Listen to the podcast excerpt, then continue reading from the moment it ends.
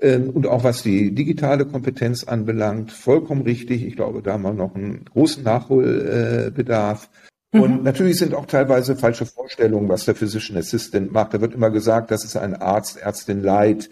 Ähm, äh, die nehmen uns Arbeit weg, die erschweren die Weiterbildung. Ähm, die brauchen wir nicht. Äh, da wird natürlich gesagt, wir brauchen nur mehr Ärztinnen und Ärzte. Hallo und herzlich willkommen bei Docs Digital. Mein Name ist Alexandra Wittmer und ich freue mich, dass du wieder dabei bist.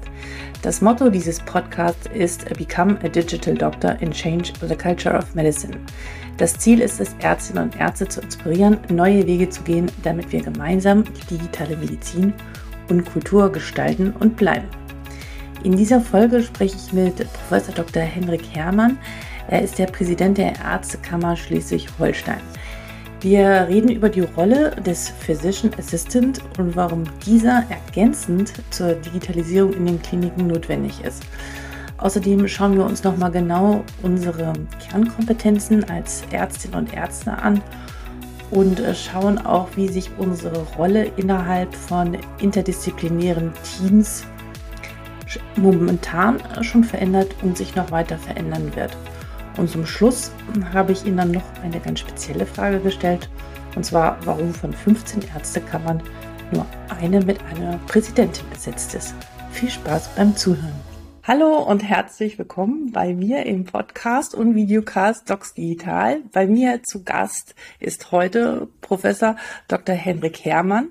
Ärztekammerpräsident der äh, Landesärztekammer Schleswig-Holstein, Bundesvorstand in dem Marburger Bund und Professor für den Studiengang äh, Physician Assistance an der SAH Hochschule in Gera mit Bildungszentrum und da dem Stützpunkt in Heide. Habe ich das jetzt richtig gesagt? Erstmal moin, Frau Wittmer, vollkommen richtig. Ja, Danke. wunderbar. Genau. Schön, dass Sie da sind. Ich äh, freue mich sehr, dass Sie äh, in diesen äh, Podcast und Videocast gekommen sind. Und ich möchte mit Ihnen heute über das Thema Physician Assistance sprechen, wo ich mich äh, vor kurzem, äh, ja, ich dem vor kurzem erst das erste Mal gesehen habe, diesen äh, Begriff und ähm, mich daran erinnert habe, dass mir das eigentlich schon mal im Leben begegnet ist, und zwar 2002, wo ich in meinem letzten PJ-Tertial in Australien, genauer gesagt in äh, Tasmanien war und ich dort mit vielen Studenten beziehungsweise Pflegekräften, äh, die aber auch schon einen anderen Namen hatten aus den nordischen Ländern, aber auch Australien zusammengewohnt habe in so Studenteneinrichtungen und die von ihren Hochschulen ähm, ja auch verschickt worden sind in andere Länder, um zu lernen und habe dort erfahren, dass dort eigentlich nicht die Ärzte für so klassische Tätigkeiten wie Blutentnahmen äh, oder auch für andere Untersuchungen zuständig sind. Und das hat mich damals sehr verwundert, weil das zu dem damaligen Zeitpunkt in Deutschland noch überhaupt kein Thema war. Aber jetzt ist es auch hier.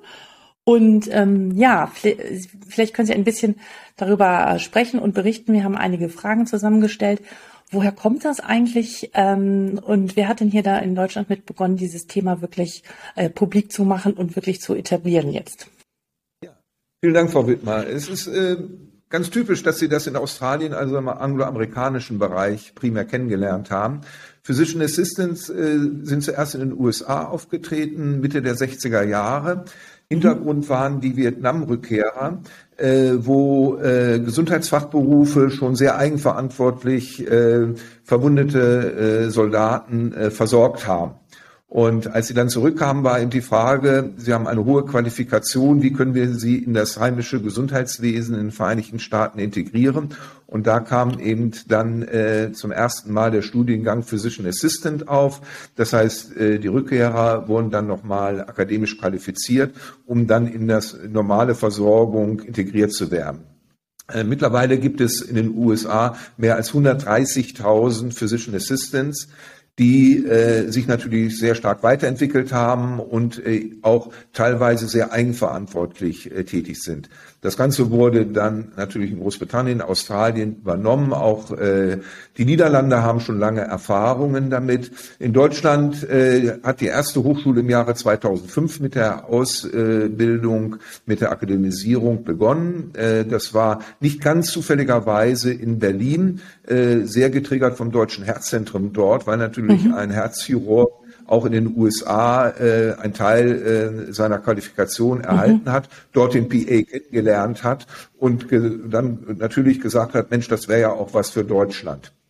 Es hat dann noch, äh, es gab dann noch weitere Ausbildungsorte, aber eben das Berufsbild des Physician Assistant war noch sehr unbestimmt gewesen. Deshalb hat er sich erstmal primär nicht durchgesetzt.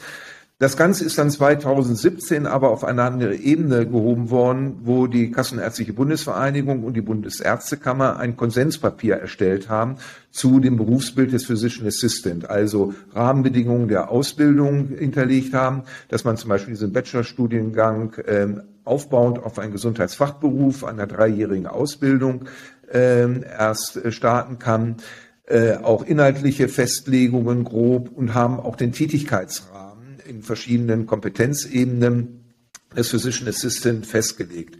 Der Deutsche Ärztetag hat nach doch sehr kontroverse Diskussionen äh, dann doch mehrheitlich diesem Konzept zugestimmt. Und das war jetzt sozusagen der Aufbruch, dass auch mehr Ausbildungsplätze äh, vor dem Hintergrund auch des Fachkräftemangels entstanden äh, sind in Deutschland. Wir sehen aber auch jetzt noch, äh, wir haben ungefähr gut 1000 fertige Physician Assistants in Deutschland. Wir haben äh, gut 1000, äh, die sich in der Ausbildung befinden. Wir haben mittlerweile ungefähr 25 Orte, wo dieser Bachelorstudiengang in Deutschland angeboten wird und seit zwei Jahren eben auch bei uns am Krankenhaus äh, als Studienzentrum in Heide. Das ist in Schleswig-Holstein an der Westküste gelegen. Und ich arbeite dort seit 40 Jahren ärztlich im Krankenhaus, aber ich kenne auch den ambulanten Bereich sehr gut und sehe eben, wie sich Versorgung verändert und äh, welchen Stellenwert der Physician Assistant dort haben äh, wird. Und ähm, insofern engagiere ich äh, mich dort. Übrigens nochmal eine äh, Sache äh, zum Namen. Äh, natürlich wäre das zu Deutsch übersetzt der Arztassistent. Den Namen kann man natürlich durchaus nehmen. Nur solange approbierte Ärztinnen und Ärzte, die sich in Weiterbildung befinden, immer noch Assistenzärzte genannt werden oder Ärztinnen. Äh, und dieser Begriff, der in meinen Augen vollkommen falsch ist, ist aber nicht aus unserer Sprache herauszubringen, kann ich nicht zum hm. einen äh, an den Patienten herantreten und sagen, guten Tag, äh, ich bin Frau Müller, Ihre Assistenzärztin und zehn Minuten später äh, kommt äh, Frau Meier und sagt, guten Tag, ich bin Ihre Arztassistentin. Äh, das ist Wie würden Sie denn äh, vermittelt. Ja, ja. Wie würden Sie denn die Assistenz? Ja, ich finde es auch zeitgemäß, ne? Also es wird ja sowieso alles verenglischt, jeglicher Begriff. Aber wie würden Sie denn die Assistenzärzte heute lieber nennen wollen? Also was? Ärztin, Arzt. Punkt. Okay. Ja, Ne? Dann habe ich einen Arzt, ich habe einen Facharzt, ne? ja, ich habe ich gut. den Oberarzt, die Chefärztin, äh, aber einfach Ärztin, Arzt. Ja. Und ohne mhm. Assistenz. Es ist ja auch verkehrt. Sie assistieren ja nicht. Äh, ne? nee. Das ist Gesundheitsberufen haben wir äh, äh Assistenzberufe äh, oder angestellte Berufe. Äh, aber das ist der falsche Ausdruck. Äh, mhm. Eine promovierte Ärztin, Arzt in Deutschland ist zur vollkommenen Ausübung der Heilkunde äh, befugt. Richtig. Und, äh, das hat nichts mit Assistenz zu tun. Aber das nur nebenbei. Was ähm, Sie sagten, dass äh, das äh, damals auf dem Ärztetag äh, kontrovers diskutiert wurde. Was war denn so der der entscheidende Punkt oder wo wo es Vorbehalte gab? Ja, ähm, das ist insgesamt ein schwieriges äh, Thema. Veränderungsprozesse im deutschen Gesundheitswesen sind sehr zählebig glaube, dass Sie merken ja bei der Digitalisierung, wie lange das dauert, ehe sich das äh, umsetzt. Äh, das ist mit neuen Versorgungsformen dauert es äh, sehr lange.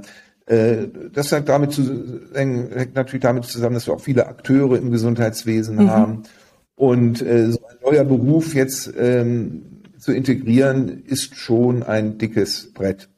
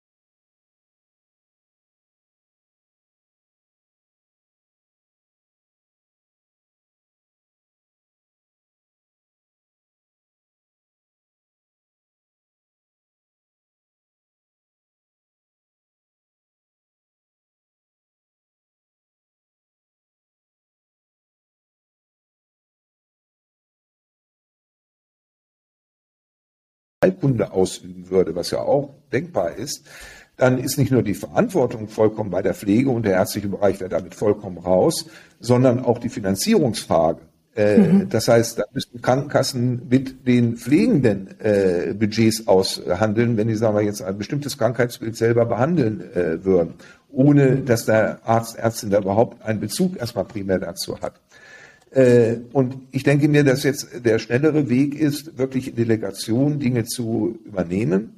Und dann ist die Frage, was kann ich delegieren? Das ist eigentlich relativ einfach. Es gibt Dinge, die stehen unter einem Arztvorbehalt. Einmal gibt es gesetzliche Dinge, also ein Röntgenschein muss von einer Ärztin einem Arzt äh, aufgeschrieben werden. Das ist Röntgengesetz, äh, Strahlengesetz. Äh, eine Transfusion muss einer Ärztin einem Arzt angehangen werden, Transfusionsgesetz. Eine humangenetische, humangenetische Beratung, das mhm. äh, mit dem Gendiagnostikgesetz muss ärztlicherseits vorgenommen werden. Das ist also, aber das sind relativ wenige Dinge. Äh, das Zweite ist, was aufgrund der Unvorhersehbarkeit von Schwierigkeiten, vom Risiko äh, eben auch unter einem Arztvorbehalt steht. Das sind zum einen natürlich bestimmte Maßnahmen in Diagnostik, Intervention und äh, im operativen Bereich, also in der Therapie. Das sind aber auch die Feststellung der Diagnose, das Einleiten der Therapie, des Behandlungsplans aufstellen und so weiter. So. Das kann delegiert Darüber werden. hinaus Nein, nein, das nicht. Das hat Aha. einen ärztlichen Vorbehalt. Mhm. So. Aber alles andere könnte delegiert werden, wenn ein Arzt, Ärztin äh, sich davon überzeugt hat, dass die Person, auf die das delegiert wird, fachlich, qualitativ dazu in der Lage ist, das durchzuführen. Äh, und insofern ist das eigentlich ein sehr breites Spektrum. Das können einfache chirurgische Eingriffe sein, das kann Unterstützung bei der Anamneseerhebung sein, äh, das können äh, diagnostische Maßnahmen sein, auch wie Sonographie zum Beispiel. Mhm. Ähm, äh, das alles, äh, äh, es, es, gibt ein sehr schönes Beispiel in Deutschland, ähm, da geht es allerdings um eine im Ausland akademisierte Pflegekraft, mhm. ähm, die dort endoskopiert wird, selbstständig. Und dann kam mhm. sie nach Deutschland zurück und dann hat natürlich jeder gesagt, du darfst keine normale Endoskopie hier in Deutschland durchführen. Doch, darf sie, das kann man delegieren. Und äh, dazu gehört eben äh, eine Qualifikation. Ähm, äh, ich muss die Tätigkeit auswählen und ich muss die Tätigkeit, die ich delegiere, ärztlicherseits auch beaufsichtigen. Also ich bin aus der Verantwortung nicht raus, aber kann das. Ich kann delegieren, äh, dass eine Pleurapunktion gemacht wird und so weiter. Nur ich muss mich vorher dafür vergewissern, dass denjenigen, den ich das delegiere, dazu in der Lage ist. Und da spielt eben auch die Qualifikation eine Rolle. Je höher und je besser ich eine Qualifikation habe, auf die ich delegieren will, umso äh, leichter kann es äh, fallen. Und äh, der PA macht eben, äh, ist einmal hat einen grundständigen Gesundheitsfachberuf, äh, häufig äh, medizinische Fachangestellte. Ähm, aber äh, das sehe ich ja auch bei uns im Studiengang, Gesundheits- und Krankenpfleger, Notfallsanitäter, Physiotherapeut, äh, medizinisch-technische äh, Angestellte äh, aus dem Labor- und Röntgenbereich, äh, operationstechnische Assistenten. Also wir haben ein breites Spektrum an grundständigen Gesundheitsfachberufen, die dann dieses dreijährige Studium machen und damit auf ihre spätere Tätigkeit sehr praktisch ähm, äh, ausgebildet werden. Und diese Ausbildung ist vor allen Dingen in ärztlicher Hand. Die Dozierenden sind vor allen Dingen Ärztinnen und Ärzte. Auch das ist für mich wichtig. Das heißt, wir können auch dieses Berufsbild selber prägen und sagen, das ist für euch wichtig mhm. und sie daraufhin vorbereiten. Mhm. Okay, ähm, ich möchte einmal einhaken. Ähm, für den Funktionsbereich, oh, jetzt zum Beispiel Durchführen von äh, Endoskopien oder ich ja als Neurologin, äh, was ist ich, NLGs, EMGs und äh, all diese Dinge kann ich, das kann ich gut äh, nachvollziehen. Aber dennoch frage ich mich, und äh, das kenne ich jetzt nicht nur aus der Klinik so, aber auch aus der Industrie oder Unternehmen, ist, ähm, dass je mehr Leute darin herumköcheln, desto schwieriger ist es sozusagen den Gesamtüberblick zu behalten und alles zusammenzuführen. Ähm, kommt es nicht zu Schnittstellenproblematik? Also wenn mehrere Leute ähm, über einen Patienten, ähm, ja, den sozusagen als Patienten ähm, führen, da muss es ja eine Hauptperson geben. Ähm, also was ist da so Ihre Erfahrung? Und Äh, ich stelle mir vor, ich bin junger Assistent, ich brauche meine für meinen für meinen Facharzt äh, den Katalogfall von Endoskopien und dann ist dann PA und er sagt, nee, ich mach das und dann streiten die sich darum, wer es machen kann. Wie ist das geregelt? Äh, gut, äh, verschiedene Punkte. Ähm, letztendlich in unserem System äh, ist die Letztverantwortung immer bei der Ärztin, bei dem Arzt. Mhm. Wir müssen und das ist ja auch äh, ein äh, wichtiges Kriterium des deutschen Gesundheitswesens, dass es primär keinen arztfreien Raum gibt, wie wir das immer so liebevoll äh, nennen.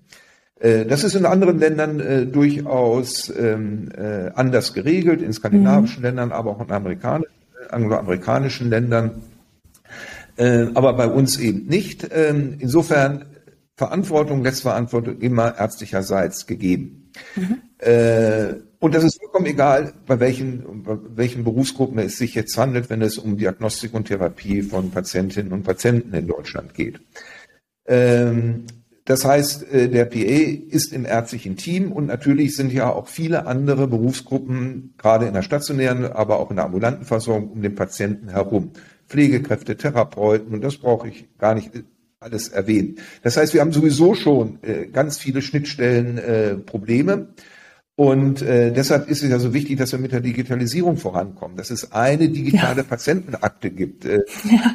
Wir werden das von früher vielleicht kennen, der Kampf, wer hat jetzt die äh, Papierakte und wer darf jetzt da mal drin arbeiten und so äh, mit digitalen Lösungen, die jetzt sich Gott sei Dank so langsam auch in Deutschland äh, mit der elektronischen Patientenakte äh, ja zunehmend umsetzt. Endlich, muss man sagen, äh, hat jeder erstmal äh, da auch äh, einen Zugriff drauf. Das heißt, wir leben das ja schon in den äh, medizinischen Einrichtungen, äh, dass wir interprofessionell oder transprofessionell arbeiten. Mhm. Ähm, das nächste ist natürlich, dass ähm, da sehe ich auch äh, einen gewissen äh, Vorteil äh, vom PE.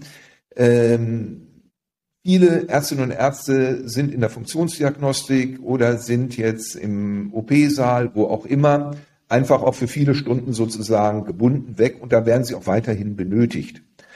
Ähm, und ähm, dann ist ja immer die Frage, äh, jetzt von wegen Schnittstellenprobleme, äh, wer wäre dann Ansprechpartner? Und da könnte ich mir auch den PA durchaus äh, gut äh, vorstellen äh, weil natürlich, sagen wir, bestimmte Eingriffe kann er assistieren, aber die werden immer unter einem Arztvorbehalt stehen, eben wegen der Schwere, der Komplikationsträchtigkeit äh, sind verschiedene Dinge nicht delegierbar. Und äh, insofern entlastet es den ärztlichen Bereich äh, auch äh, zum Teil. Wir brauchen natürlich eine gute Kommunikationsstruktur, das ist richtig. Mhm.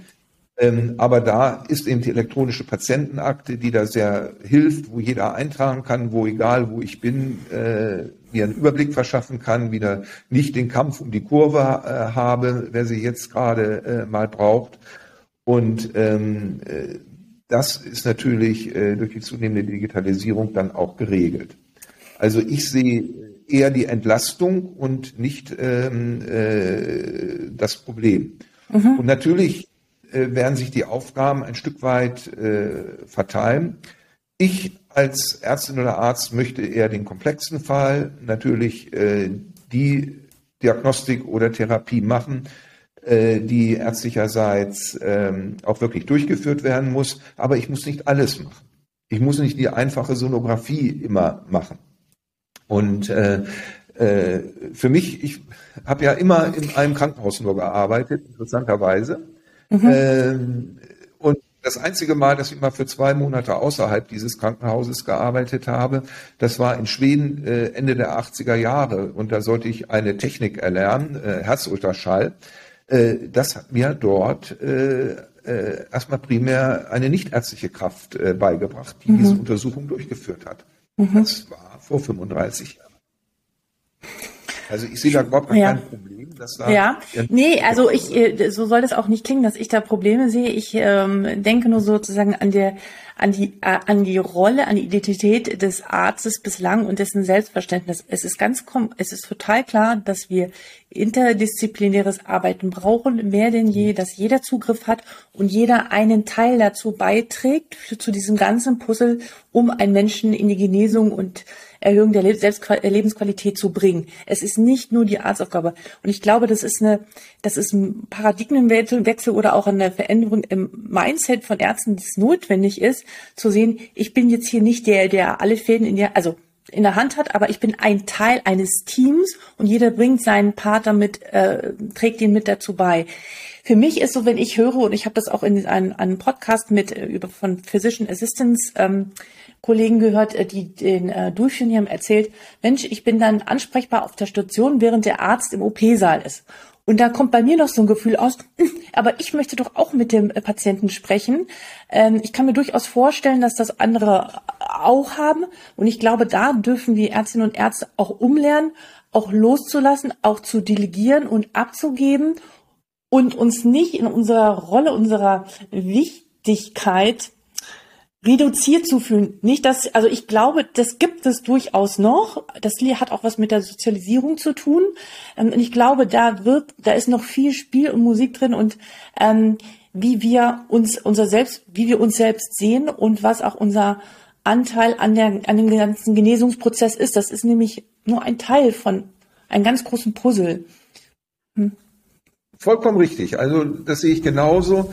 Äh, ich denke, ähm, der Physician Assistant kann dazu beitragen, äh, dass wir uns mehr auf unsere ärztlichen Kernaufgaben äh, konzentrieren können. Und das sind nicht nur bestimmte Maßnahmen, die ich mache, das ist auch in meinen Augen das halbstündige Gespräch, das ich mal mit einem Patienten oder mit einer Patientin führen kann, wo wir heute häufig keine Zeit haben, ja. weil wir so viel anderes ja. zu tun haben ähm, gerade vor dem Hintergrund ähm, der personalisierten Medizin und der weiteren Fortschritte, äh, die da kommen, müssen wir sehen, dass wir uns ärztlicherseits ein Stück weit entlasten. Ja. Und das, in meinen Augen, gelingt natürlich am besten mit äh, einer Berufsgruppe, die ganz eng an äh, den ärztlichen Bereich angedockt sind, äh, mhm. eben der Physician Assistant. Mhm. Äh, natürlich kann man auch sagen, das könnten Pflegekräfte machen.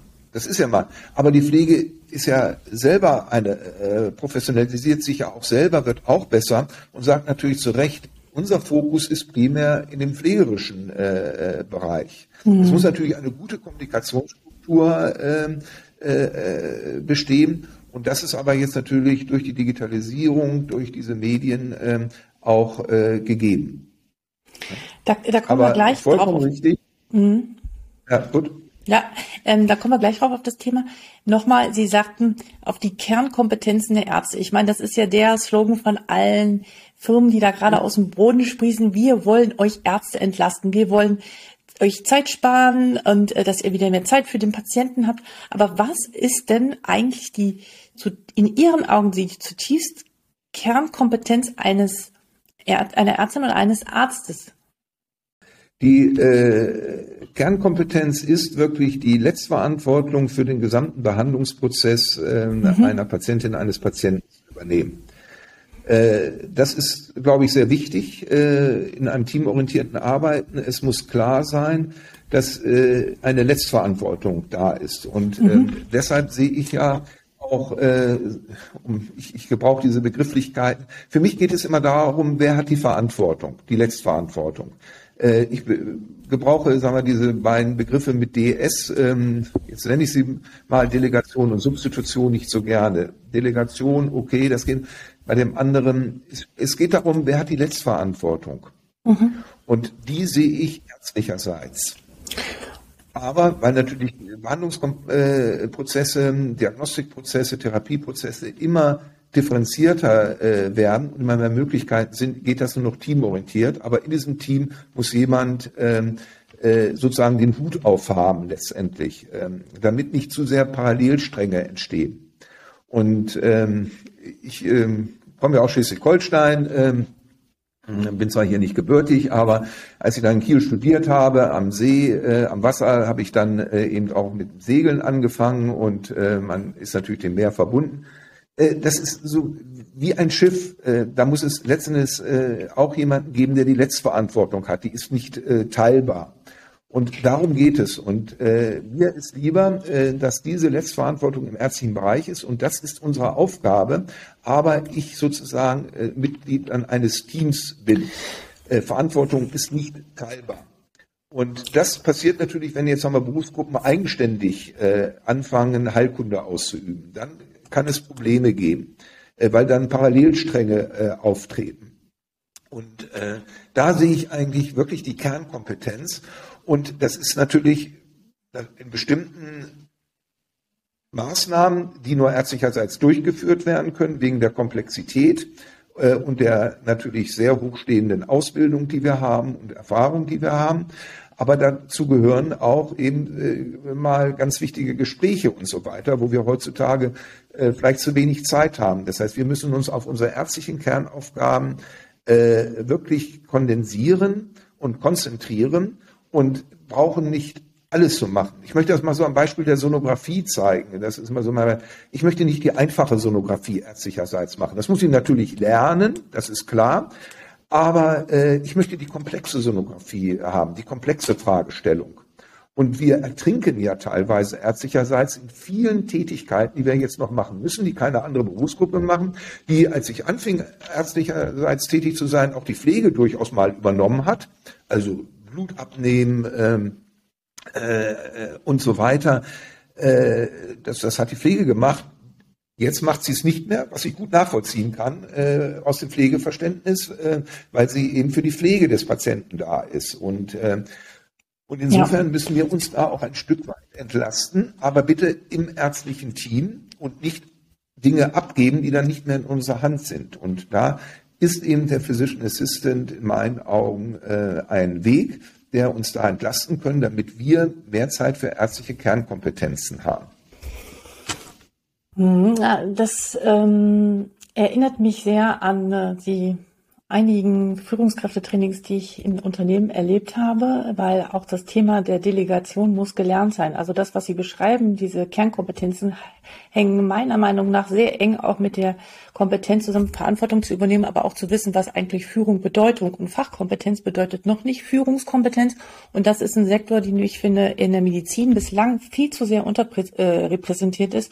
Und Führung beginnt nicht erst, wenn ich in die Oberarzt- oder Chefarztposition komme, sondern wenn ich als frischer Arzt auf die Station komme, wo ich das erste Mal mich vielen Herausforderungen äh, mit denen konfrontiert sehe, die nichts mit Fachwissen zu tun hat, haben, sondern mit äh, mit Selbstorganisation, aber auch mit Werkzeugen. Wie gehe ich mit Konflikten und Kritiken um in einem solchen Umfeld? Und wenn man das nicht gelernt hat, äh, kommen wir zu dem Thema der, der, des Stressmanagements und der Gesundheit, was dann wieder ähm, auf einen zurückfällt. Aber das Thema will ich jetzt gar nicht angehen, aber ich glaube, auch da brauchen wir Tools und Werkzeuge an die Hand, wie kann ich überhaupt delegieren? Ja, es gibt in, in, in der Managementliteratur gibt es ein Buch oder gibt es dieses Bild des Affen, dass man sich nicht alles aufbinden lässt, ja, dass alle immer ein Komma, alles einen abladen, sondern dass man die Kompetenz erwirbt, wieder zu sagen, hier nimm den Affen mit und kümmere dich selbst drum und komm mit einer Lösung. Und ich glaube, auch das ist etwas, was äh, lernbar ist, aber was wir auch, was wir lernen dürfen und auch die Möglichkeit bekommen können, das zu lernen. Wie sehen Sie das? Äh, vollkommen d'accord. Also äh, ähm, das Thema, äh, was Sie jetzt so ansprechen, ärztliche Führung, das beschäftigt mich auch seit äh, langem. Ich habe auch schon mhm. mehrere äh, solcher Kurse selber ähm, äh, durchgeführt. Es gibt ja das Curriculum ärztliche Führung. Äh, das ist mhm. ganz wichtig. Und ärztliche Führung fängt mit der Approbation an. Also schon die Total. Ärztinnen und Ärzte sich noch in der Weiterbildung befinden, äh, die haben natürlich schon ein Team auch zu führen genau. äh, vor Ort und ja. wollen es auch und sind auch diejenigen, die äh, aufgrund ihrer Ausbildung und auf ihrer Fähigkeiten, Kenntnisse und Fertigkeiten das auch wirklich machen sollen. Äh, ich ähm, sehe sozusagen die Zergliederung äh, durchaus äh, kritisch ähm, dass also äh, nebeneinander hergearbeitet wird, wenn, sagen wir, Heilkunde durch auch andere Berufsgruppen ausgeübt werden. Ich äh, bin ein Verfechter, dass das in ärztlicher Hand äh, äh, bleibt. Aber das heißt nicht, dass ich jegliche Heilkunde jetzt erstmal primär selber ausübe. Ich bin aber verantwortlich dafür. Und ich bin auch derjenige, der dann eben äh, als Führungskraft äh, darauf achtet, wem kann ich was in die Hand geben.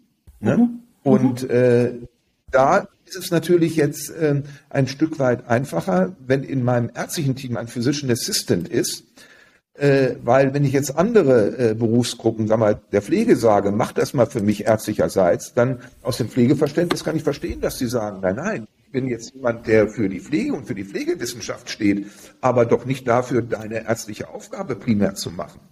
Und da sehe ich auch ein großes ähm, Betätigungsspektrum der Entlastung durch Physician Assistant, die im primären ärztlichen Team angesiedelt sind. Mhm. Ich habe einen sehr engen Bezug dazu. Und äh, ich kann auch die Aufsicht da natürlich sehr gut äh, wahrnehmen und dann je nach dem Qualifikationsstand sehen, das kannst du machen, jenes kannst du mhm. machen, was eben nicht unter einem Arztvorbehalt äh, mhm. steht.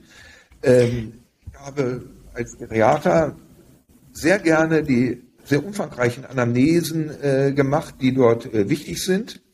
Äh, das hat eine Stunde gedauert. Mhm. Äh, das muss ich aber nicht unbedingt selber machen. Mhm. Das kann ein Physician Assistant übernehmen. Ich muss mich natürlich mit ihm zusammensetzen. Ich muss das eventuell äh, äh, kontextbezogen nochmal vertiefen und sagen, das reicht mir nicht und natürlich auch äh, in Kontakt zu dem äh, Patienten treten. Aber das muss ich nicht eine Stunde lang machen, sondern da reichen vielleicht fünf oder zehn Minuten. Und ich habe die Verantwortung aber dafür. Das ist mir nochmal ganz wichtig. Ja. Hm. Mhm.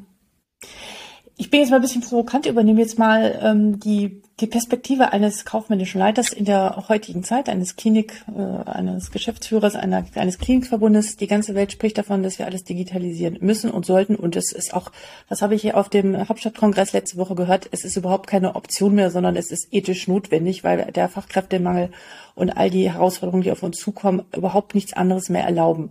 So, wenn ich mir jetzt diese Liste und Aufgabentätigkeiten dieses Physician Assistants ansehe, sind da etliche Dinge, wo ich ganz klar sage, das kann äh, in Prozessen digitalisiert werden. Das muss auch kein Mensch mehr an dieser Stelle tun.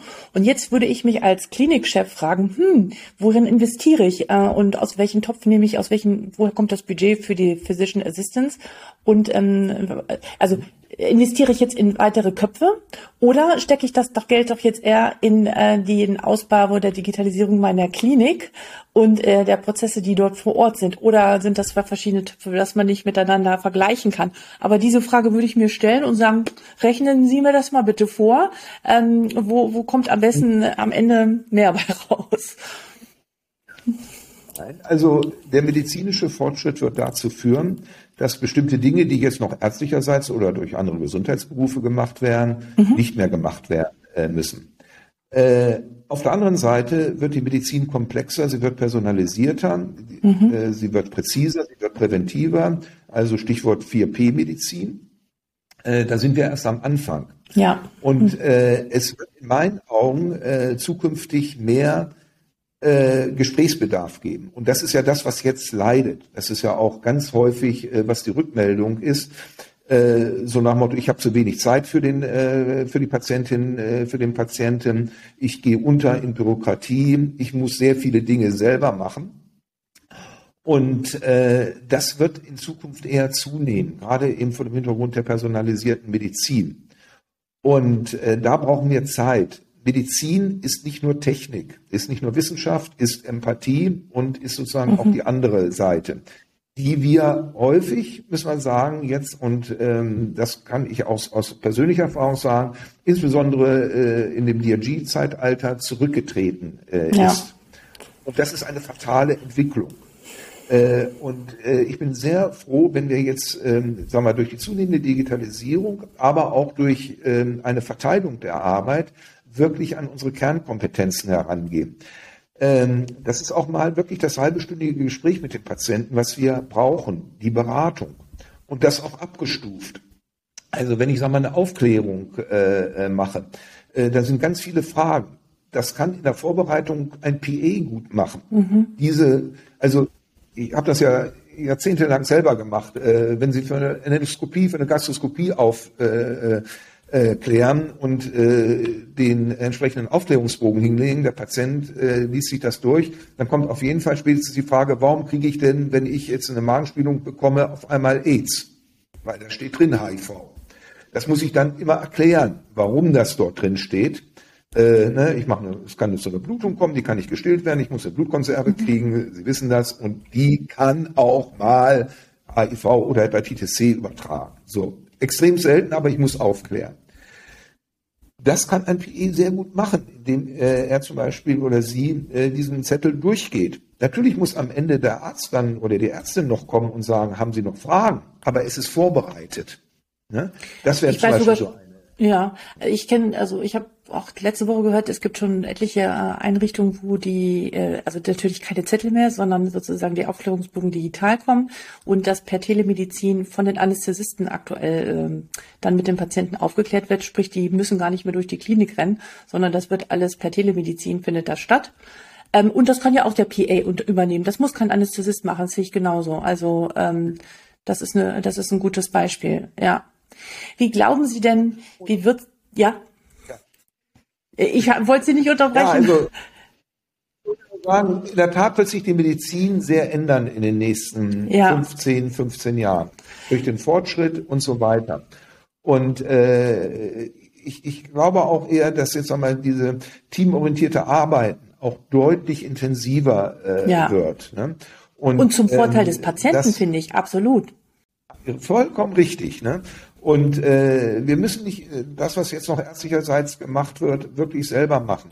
Ähm, und müssen Zeit eben für solche Gespräche äh, in der personalisierten Medizin äh, äh, finden. Oder auch bei diagnostischen, wenn ich jetzt an die Pränataldiagnostik denke, die jetzt relativ mit durch Blutwerte relativ einfach, da wird ein riesen Beratungsbedarf sein. Das ist eine urärztliche Aufgabe.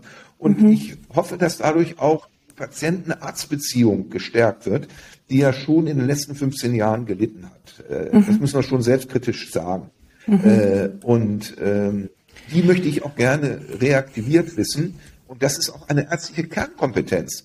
Äh, Im DRG-Zeitalter mache ich doch lieber irgendwie zwei Untersuchungen, die höherrangig vergütet werden, als dass ich eine halbe Stunde ein Gespräch mit Patienten führe, was aber vielleicht wichtig ist. Mhm. Also sprich die Fähigkeiten gut zu kommunizieren, auch Shared Decision, Decision Making ähm, wirklich den Patienten anzubieten, ja, ja eine äh, eine gute Aufklärung und also äh, das habe ich auch schon mit Herrn Dr. Imami besprochen, also gute Sprachkompetenz ähm, und äh, ist äh, unheimlich wichtig, um den Patienten zu erreichen und Empathie, das ist auch so die Bastion, wo die KI, glaube ich, ich, ich denke auch hinkommen wird, aber äh, das noch ein Tickchen dauern wird, weil 2000, in 10, 15 Jahren wird die Diagnostik und auch die Therapie in vielen Fällen von der KI werden wir, wenn wird das ausgesprochen und wird gesagt so und so. Und dann ist es eher die Kunst zu gucken, okay, äh, was von den Dingen, die dort ähm, herauskommen, kommuniziere ich und wie gehe ich mit diesen ganzen Daten um und was von diesen ganzen Daten präsentiere ich wirklich meinen Patienten und das zu filtern, weil die Patienten, also das wird sich ändern, aber auch die Rolle des Patienten wird ja viel gestärkter sein. Also ich, wie, wie sehen Sie oder wie ist die, wird sich die Identität oder die Rolle, das Selbstverständnis des Arztes, wie ist das im Jahr 2030? Also was dürfen wir noch lernen? Hm. Also ich denke, dass genau diese Interaktion äh, das Wichtige ist. KI äh, wird uns ähm, äh, einiges äh, abnehmen, kann aber nie die persönliche Wertung und auch die äh, nonverbale Kommunikation ähm, ersetzen. Mhm. Und wir werden eher mehr Kommunikationsbedarf haben, um das zu erklären, um auch die verschiedenen Optionen durchzugeben.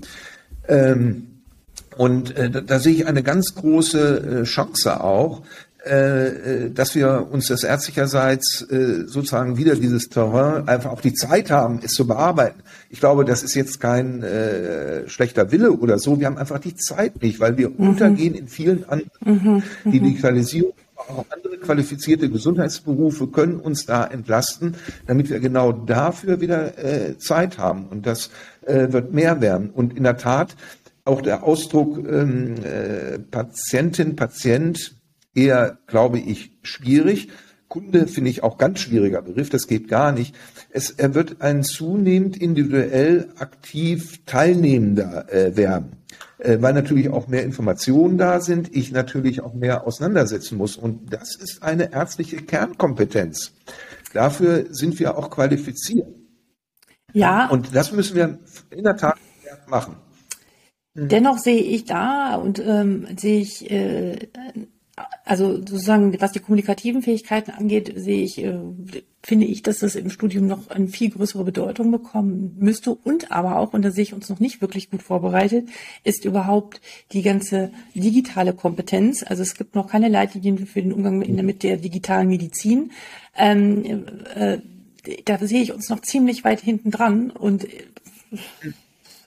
ähm, da ja. gibt's noch relativ wenig und das ist eine große Lücke, oder?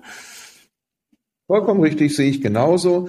Äh, mit den kommunikativen Kompetenzen wird es jetzt ähm, äh, in einem neuen nationalen Kompetenzkatalog äh, besser, der aber ja leider äh, noch nicht umgesetzt äh, ist, weil er sehr ambitioniert ist.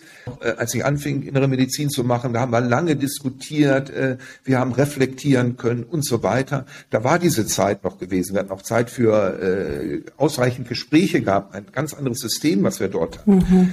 Und das ist jetzt alles hingefallen mhm. und das ist schlecht, weil gerade diese Ärzte, äh, unsere Profession äh, sich ja dadurch auszeichnet, dass wir auf der einen Seite die Wissenschaftlichkeit haben, äh, dass wir wissenschaftlich sozialisiert sind, dass wir nach Evidenzen gehen und so weiter. Auf der anderen Seite aber genau auch die andere Seite der Empathie, äh, der Humanität, des, äh, der anderen sozialen Kompetenzen, kommunikativen Kompetenzen auch abbilden müssen. Und die ärztliche Profession besteht nur aus beiden Seiten dieser Medaille.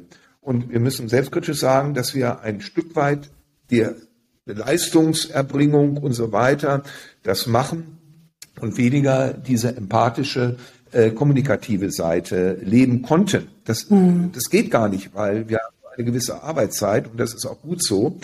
Äh, und äh, das müssen wir uns ein Stück weit wiederholen. Weil das ja. kann, äh, ich glaube, ja. äh, in unserem Kulturkreis wird keine Maschine, kein Roboter machen können. Dieses persönliche Gespräch, dieses Abwägen, äh, das in die Augen gucken, äh, auch die nonverbale äh, Kommunikation. Wir gucken uns diesen, das, wir gucken uns diesen Podcast wir gucken uns diesen Podcast in 15 Jahren an, falls die Technik dann noch dieses Video lesen oder entziffern kann und gucken, ob das stimmt oder nicht. Ich, ich bin gespannt, ich bin gespannt.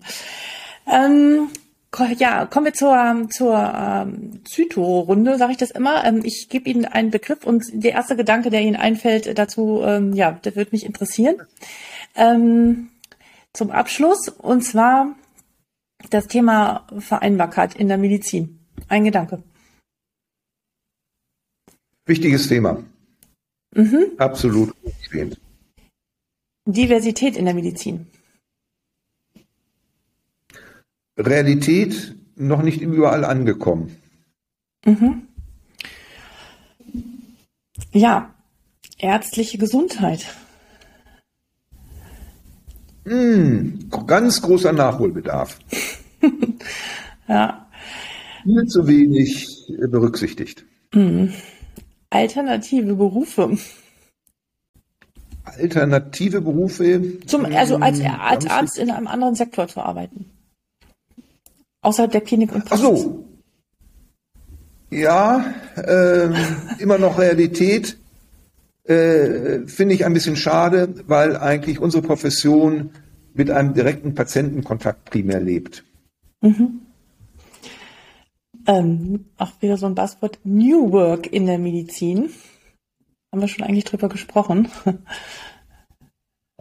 Wird kommen. Ja. Bin positiv eingestellt. Und das Thema Nachhaltigkeit oder ja, Nachhaltigkeit in der Medizin, Klimaschutz. Ja, absolut Top-Thema, das uns in den nächsten Jahren und Jahrzehnten sehr stark beschäftigen wird. Wir können nicht früh genug damit anfangen. Ja. Was sind Ihre, achso, nee, eine Frage hatte ich ja noch Ihnen äh, kurz vor unserem Gespräch mitgegeben, die kann ich mir nicht verkneifen und die möchte ich Ihnen gerne stellen. Und zwar habe ich mir die Webseite des ähm, der Bundesärztekammer angeguckt und habe äh, gesehen, dass von 15 Landesärztekammern genau eine Frau, die Frau Dr. Wenker in Hannover, eine ja weiblich besetzt ist und die anderen Positionen äh, von männlichen Kollegen. Woran liegt das? Ähm, ärztliche Berufspolitik ist nicht ganz einfach, ist sehr beharrlich. wenig auf Veränderungsprozesse. Und ich glaube einfach, dass Kolleginnen sich äh, natürlich sehr stark überlegen, äh, so nach Motto, ja, ist das sinnvoll, sich da zu engagieren? Weil nochmal Veränderungsprozesse sehr äh, lange dauern. Ich habe Kolleginnen immer als sehr strukturiert, sehr zielorientiert äh, kennengelernt. Ähm, was mir aber primär äh, wichtig ist, ist, ähm, dass äh, vermehrt Kolleginnen äh, da mitarbeiten. Ähm, da sind wir natürlich zum Beispiel in Schleswig-Holstein in einer ganz besonderen Situation, weil wir ein sehr interessantes Wahlrecht äh, für die Kammerversammlung seit 25 Jahren haben. Wir mhm. haben eigentlich, äh, ohne dass es irgendeine Quote gibt, genau das erreicht. Äh, mhm. Wir haben, äh, als wir 2018 das letzte Mal gewählt haben, wir haben 70 äh, Kammerversammlungsmitglieder, davon 33 Kolleginnen und 37 Kollegen. Das ist genau die prozentale Verteilung aller Ärztinnen und Ärzte in Schleswig-Holstein im Jahre 2018 gewesen. Ähm, wir haben in unserem Vorstand drei Kolleginnen und vier Kollegen. Ähm, äh, Gisa Andresen ist meine Vizepräsidentin. Wir arbeiten ganz eng äh, zusammen, teilen uns. Aufgaben. Äh, wir haben insgesamt nur sechs Ausschüsse in unserer Kammer. Wir haben unser Gremiumsystem äh, umgestellt und werden es jetzt noch sogar bei nächstes Jahr noch agiler machen. Äh, von diesen sechs Ausschüssen werden drei von Kolleginnen geleitet. Also wir haben es umgesetzt. Ähm, oh, wir machen es ähm, gut. Das anderen äh, Landesärztekammerbereichen vielleicht ein bisschen schwieriger. Ich bedauere das sehr, würde mich sehr freuen, äh, wenn mehr Kolleginnen äh, sich da engagieren. Dann müssen wir aber auch als Kammern attraktiver und agiler werden, damit ja, also, junge ja. Ärzte und auch Ärzte da einen Sinn sehen, dort mitzuarbeiten. Und wie gesagt, deshalb werden wir hier auch noch Veränderungsprozesse jetzt in den nächsten Monaten einleiten, weil wir nächstes Jahr wieder Kammerwahl haben dann noch die Mitarbeit äh, wirklich äh, auch für Kolleginnen, aber auch für junge Ärzte attraktiver zu machen. Sie sagten ja, ähm, also erstmal finde ich das äh, toll, dass Sie da so vorbildlich sind in, in Schleswig-Holstein und da schon leben, auch ohne äh, gesetzte Quote, ähm, wo es ja äh, ja, was ja ein, immer ein heißes Thema ist, äh, wie ich ja mehrfach gehört habe. Ähm, aber sie sagten, naja, ähm, äh, Berufspolitik ist zäh, man braucht viel Geduld äh, und Frauen sind ja sehr zielstrebig und wollen mehr umsetzen. Ähm, das kann ich von mir auch äh, behaupten, dass ich äh, gerne Dinge umsetze. Und sie sagen, im Endeffekt sagen sie, Frauen sind da nicht so geduldig, die wollen da so eher Butter bei die Fische und da die Dinge wirklich ändern. Ähm, ist das so? Kann man das so über einen Kamm scheren? Also ist das wirklich der Grund? Nein, ne? Also. Hm. Ich glaube, das gilt auch für junge Kollegen. Äh, also äh, das ist, glaube ich, jetzt äh, nicht genderspezifisch. Das ist jetzt die ähm, neue Generation, die ja. zu Recht fragt, wie setze ich meine zeitlichen Ressourcen wirklich nutzbringend ein? Und das ist eine vollkommen berechtigte Frage. Und also ich habe auch ganz große Probleme, wenn immer gesagt wird, na ja, so die Probleme, die wir jetzt teilweise in der Versorgung haben, auch in der Weiterbildung, das hängt ja nur damit zusammen, dass jetzt nicht mehr 60 oder 70 Stunden in der Woche gearbeitet wird. Ich bin heilfroh, dass nur 38 Stunden in der Woche ärztlicherseits gearbeitet wird oder 40 Stunden je nach Tarifvertrag oder so. Heilfroh. Äh, keine andere Berufsgruppe äh, mit ähnlicher äh, Verantwortung äh, äh, würde das machen und ist froh, wenn sie da irgendwie 30 Stunden Dienste hatten, wie noch zu meiner Zeit. Ne? Ähm, also ähm, da müssen wir wirklich äh, aufpassen und eher das andersrum argumentieren. Mhm. Äh, wir müssen das eben Anreize schaffen, dass man sagt, ja, ich sehe da einen Sinn, ich engagiere mich gerne. Mhm. Ist wahrscheinlich sehr stark themenbezogen, äh, weil nicht mhm. jedes Thema mich gleich äh, interessiert. Ähm, und äh, dann äh, werden wir da auch attraktiver äh, werden, was die Mitarbeit anbelangt. Und dann werden natürlich äh, insbesondere junge Kolleginnen, die ja in der Mehrzahl jetzt sind, aber auch junge Kollegen sagen, ja, da sehe ich einen Sinn drin, da mache ich gerne mit. Und ich sehe, dass ich dann was bewegen kann. Ich habe da noch einige Ideen zu, das erzähle ich Ihnen später. okay. Äh, ja, ich habe eine Menge Ideen dazu. Mhm. Ja, weil ich es einfach auch schade finde. Ne? Also ähm, ich, ich, ich glaube, dass auch sich die, die, die äh, klassischen Strukturen und Gremien und äh, ähm, kann man sich durchaus äh, attraktive unbedingt aufstellen müssen, weil äh, sonst wird schwierig. Ähm, ja, genau. Zum Schluss ähm, gibt es einen Gedanken, einen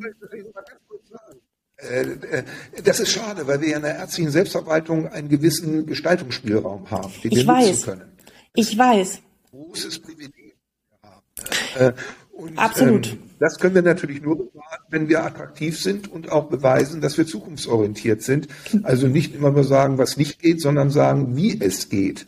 Genau, wie es geht und also, auch positive Beispiele zeigen, wo Dinge umgesetzt werden und die Transparenz ähm, und die Attraktivität muss besonders für die Generation, äh, in Anführungsstrichen, Richtung Generation Alpha, Y und die Millennials ganz, ganz anders aufgestellt sein und auch unter den Ärztinnen und Ärzten, die ticken völlig anders. Mhm. Ähm, und so muss man sie erreichen. Und das, die, die, die werden die nächsten 20 Jahre die, diejenigen sein, die in diesen Kliniken arbeiten und versorgen, ja. Und die müssen wir erreichen. Ähm, letzte Frage.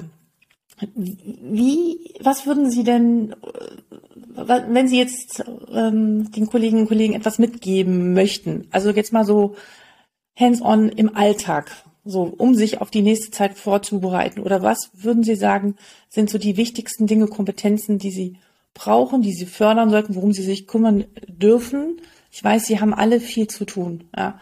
Ähm, aber was gibt es eine, eine, eine, einen Gedanken, den Sie mitgeben möchten? Für mich sind die äh, ärztlichen Haltungen ganz besonders wichtig, so wie sie in den mhm. Äh, Kanada, USA zum Ausdruck äh, kommen. Äh, wenn wir diese Haltungen wirklich verinnerlichen und leben, äh, dann ist es mir um die ärztliche Profession überhaupt nicht bange. Mhm. Das wäre für mich das Wichtigste.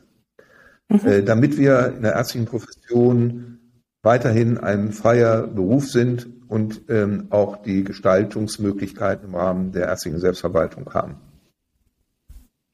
Vielen Dank. Ganz vielen Dank, dass Sie Vielen Dank, dass Sie da waren. Es hat mir sehr viel Spaß gemacht, äh, diesen Einblick äh, zu bekommen von Ihnen, besonders in dieses, in das Berufsbild des Physician Assistants. Und ähm, ich bin gespannt, wie sich das entwickeln wird und äh, werde das auf alle Fälle verfolgen. Alles Gute Ihnen und ähm, dann vielleicht mal bis bald. Ja, vielen Dank, Frau Wittmer. War ein tolles Gespräch. Danke sehr. Ich hoffe, dir hat diese Folge mit äh, Professor Hermann gefallen. Ich selbst persönlich habe ähm, nie mit einem Physician Assistant gearbeitet. Deswegen kann ich nur wirklich bedingt was dazu sagen. Von dem, was ich jetzt heute gehört habe, scheint es eine wirkliche hilfreiche Ergänzung zu sein. Ich denke, es gibt nicht den einen Hebel, um den Fachkräftemangel im Gesundheitswesen zu beheben. Ähm, insofern müssen wir, glaube ich, von verschiedenen Seiten äh, daran gehen. Doch ich glaube, dass zusätzlich zur der Digitalisierung in den Kliniken, eigentlich überall, es notwendig ist, ähm, die Rolle dieses Physician Assistants auszubauen, um den sogenannten, das habe ich jetzt auch die Tage zum ersten Mal gehört, Drop-off von Ärztinnen und Ärzten aus Kliniken zu reduzieren und die Arbeitsplätze einfach mal wieder attraktiver zu gestalten. Was denkst du darüber? Hast du Erfahrungen mit diesen Physician Assistants? Ähm, bist du dafür? Bist du dagegen? Ähm, ich würde da gerne darüber diskutieren und äh, schreibe mir gerne an info@docsdigital.de. Ich bin gespannt von dir zu lesen und werde natürlich auch antworten. Außerdem möchte ich äh, jetzt einmal Danke sagen. Es ist jetzt die achte Folge rausgekommen. Ich habe Anfang Juli erst gestartet und hätte niemals mit so viel positiven Rückmeldungen gerechnet. Also vielen, vielen Dank, dass du hier bist und zuhörst. Und vielleicht kennst du ja irgendwelche Kolleginnen und Kollegen, denen du auch von diesem Podcast oder Videocast berichten möchtest. Ich würde mich total freuen. Lass uns gemeinsam die Zukunft der Medizin mitgestalten aus Sicht von Ärztinnen und Ärzten. Vielen, vielen Dank und bis bald, Alexandra.